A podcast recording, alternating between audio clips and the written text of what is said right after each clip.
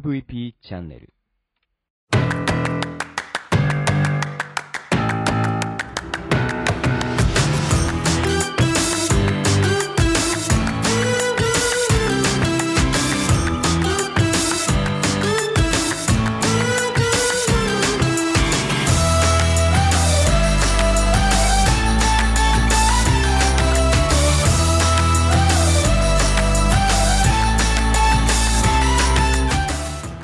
ちは。 Broken Radio 大海です。この番組は日本の福祉を可愛くしたいをコンセプトに活動している私が企業やものづくりのことなど日々の自虐ネタ満載でお届けする音声コンテンツ壊れたラジオ Broken Radio それじゃあスタートします。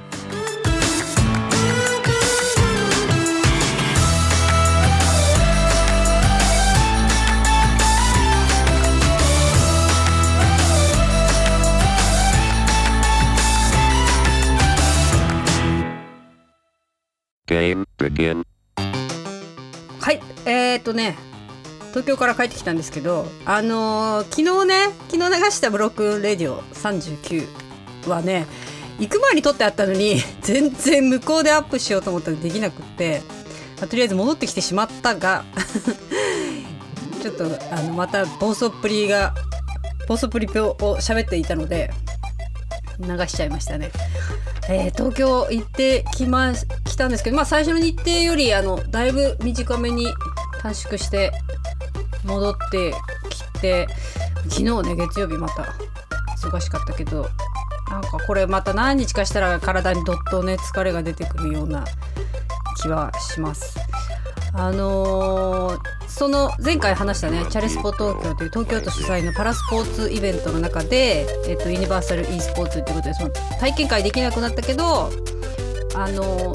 何かゲームのコントローラーをね触ることに支障があるというか動かせないとかそういう方こういうのこういう方法があるよっていう話を、まあ、伝えに行くということでやってたんですけどなんか想像してたよりもう規模規模規模感というかえこんな感じと思ってなんか会場は別になんだろうあのすごいあのバカ広いっていうわけではなかったんですけどあの YouTube ライブ配信の機材オンライン配信の機材がすごくてあれ何台あるんでしょうねモニターね。3 4 0台あったと思うんだけどっていうのとなんかあのその会場の中でもまあそこそこ大きいのであのメインステージこう「何々さん」みたいに呼ぶそそっち側にいたんですけどね。なんかその度にほらなんかカメラとかがうわっと移動したり自分の周りにねあの MC の人と私の周りにいっぱい人が集集まるカメラのカメラも、まあもちろん来るけど音声さんとか来るけどその周りに遠目で見る人が すごいいて。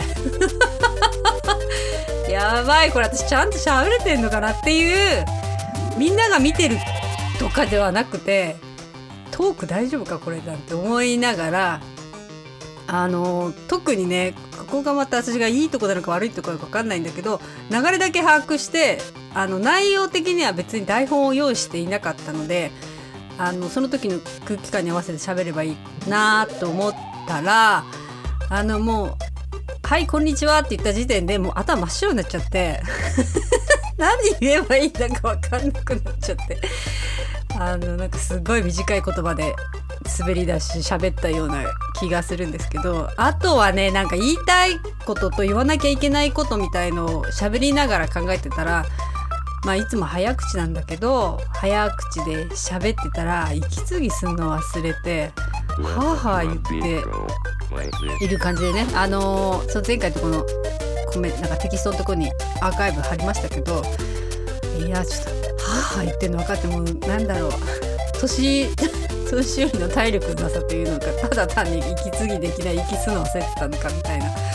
感じはああるんですけどまあまあでもあの本当にねあの後からアーカイブ見るのが本当ねうわ見たくないっていうぐらい終わった後になんかちょっと大大丈夫かっていう不安が大きかったですけど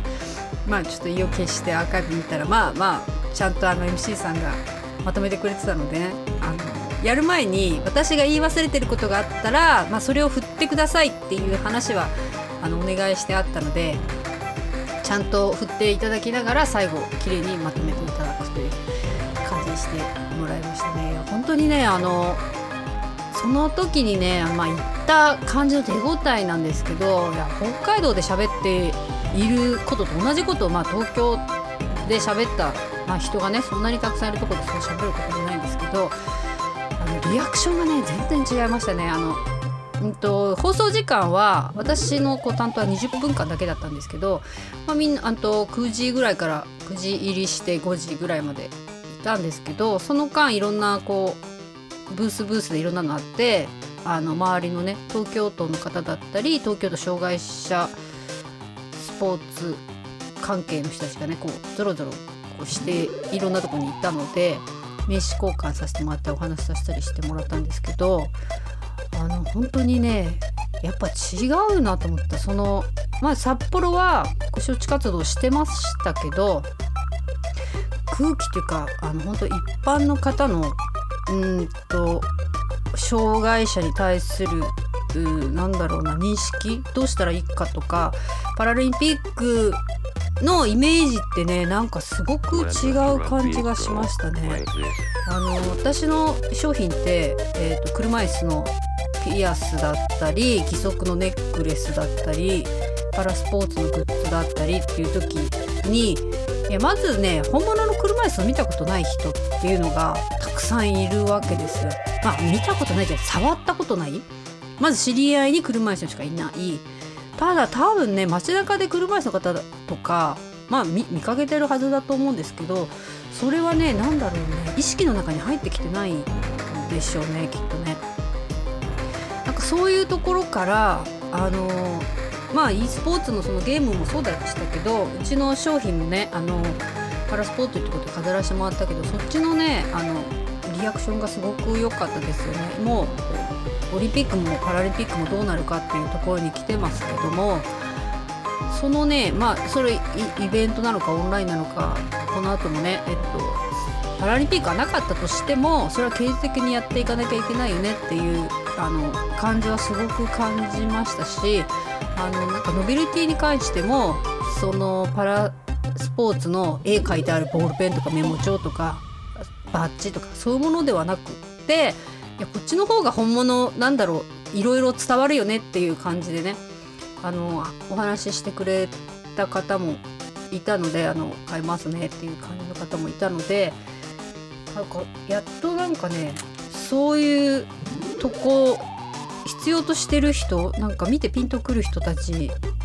にたくさん会えた感がありましたね。やっぱり今まで私のネットワークの中でそれを必要としてる人とかあの使えそうだなっていう人たちのとこにはもちろんこれどうですかって持っていくし向こうも発見してくれるけどあるそんなものが作ってる人がいるとかそんなものを作っ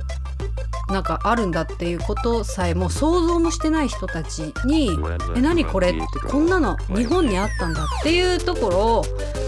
あのなんか伝えられた感がやっと出ました。車椅子ピアスなんてねほんとね2014年に作ったから僕7年も経ってるんですよ。7年も経ってるのにあのすごい広がった感はないですよね。あのパラスポーツグッズの方に関してももう2年もっと経ってるか3年ぐらい作ってからあるけどあの日本でねワールドカップ車椅子ラグビーの大会があったってあのそんなバカ売れするわけじゃないしスタッフさんスタッフの人たちとかねチームメンバーとかがその車椅子の、えっと、自分たちのチームのねカラーにしたいとかってすごいオーダーくれたりしてやるけれどもとはいえ1万個ぐらい売れるとかねそういうことではないですしなんかあの本当いろいろ考えたけどこれからねどうなるかかりませんけどパラリンピックが日本でやらなかったとしてもその後のなんかねあのパリとかもありますしあの商品はなくさずあのコツコツ売り続けたいなと思います。あとあのあれなんですよこれに合わせてパッケージを作ったんですよその、うんと、パラスポーツのうんと車椅子ラグビーとか車椅子バスケットの3センチ角正方ぐらいのあのサイコロキャラメルぐらいのねあの大きさだったので本当にサイコロキャラメルぐらいの大きさの、えっと、箱を作りました。今までこう素で売ってたんですけどあとボッチャのえっとちっちゃいミニチュアがねえっと入るやつを作ったんですけどこれをねあのいつもいろいろお願いしてるあのあれ継続支援トラビスさんのあのみんなデザイナーさんっていうデザイナーさんっていうかねあの私がミニチュア出してこれをちょっとラフな絵描いてくださいっていう感じで描いてもらってそれをパッケージにしてもらったんですけどね。すごい良くて。私だったらこんなの思いつかないっていう感じだったんですけどまあそれもねあのこれなん頼む時にこれが入る箱作ってくださいっていうあの何も言わなかったんですよね色もこんな色の箱がいいとか特に制約はなく、えっと、その競技のミニチュアの車椅子のね用具の絵を描いてほしいということと入れてほしいね情報だけ 3D プリントの商品ですよっていうことと誰がこのデザインしたかとかいうことだけ入れてお願いっていう感じしたんですけどね。またちょっと良いかったですね。やっぱりあれですね。あの全部まあ一人でやってるんでこれっていうものがやっぱあるあるんですよもう最初にそのイメージできちゃったらそこに近づけるように何でも作っちゃうので、まあ、違う人たちとの目線でこれこういう風にしたら可愛いなっていうものはやっぱり取り入れていかなきゃいけないし、まあ、この67年の中でできたネットワークであの信頼のおける人たちに頼むってことはこういうことだなと感じましたね。まあ、そんな感じで、えっと、その新しいパッケージを、えっと、ボチャとかね作ったのとあと車椅子の男の子のリアムっていうね障害のある男の子のパラスポーツ大好き男の子のキャラクターもうちにはあるんですけど、えっと、それのキットパスもそれに合わせて作ったので、うん、とこれネットで売ろうかなっていうとこでとこなんですけどこれねネットショップで売るのはいいんですその前にねやっぱ写真撮るっていうねハードル高いんですよ結構。写真撮影さあ始めるかみたいな。もう何枚撮ったか分かんないぐらい写真を撮ってその中から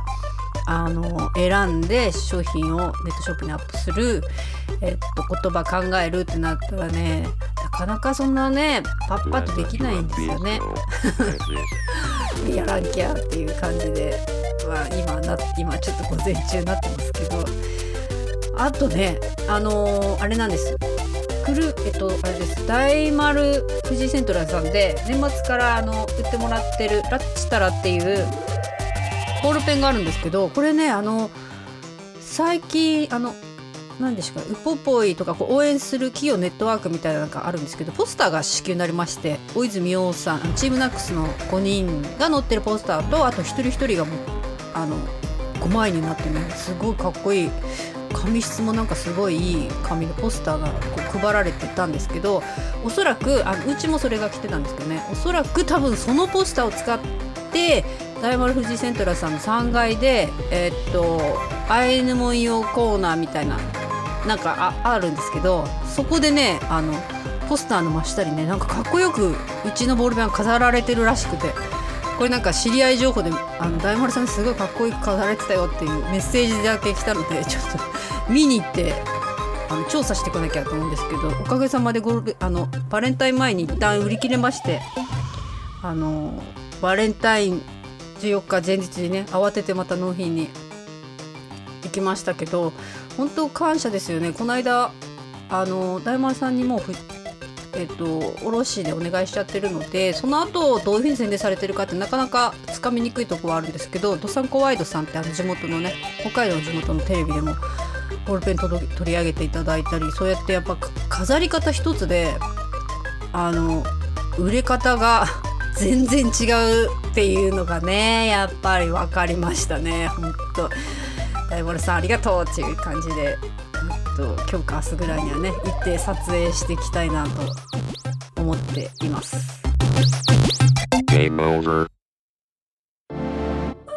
はいえー、っとね 私すごいあの気づいたんですけどあのアーカイブを見た時にねあ すごい何回も言ってる言葉があったんですよ。というというところでってというところでってなんだっていう感じほんとすごい何回もという感じとかというところである頃気になりだしたら本当ね気になっちゃって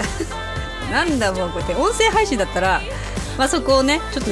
カットカットして何回同じこと言ってんだっていう感じになりますけどちょっと気をつけてというところでっていうのね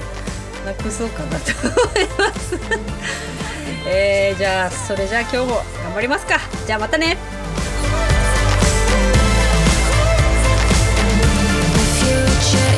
now.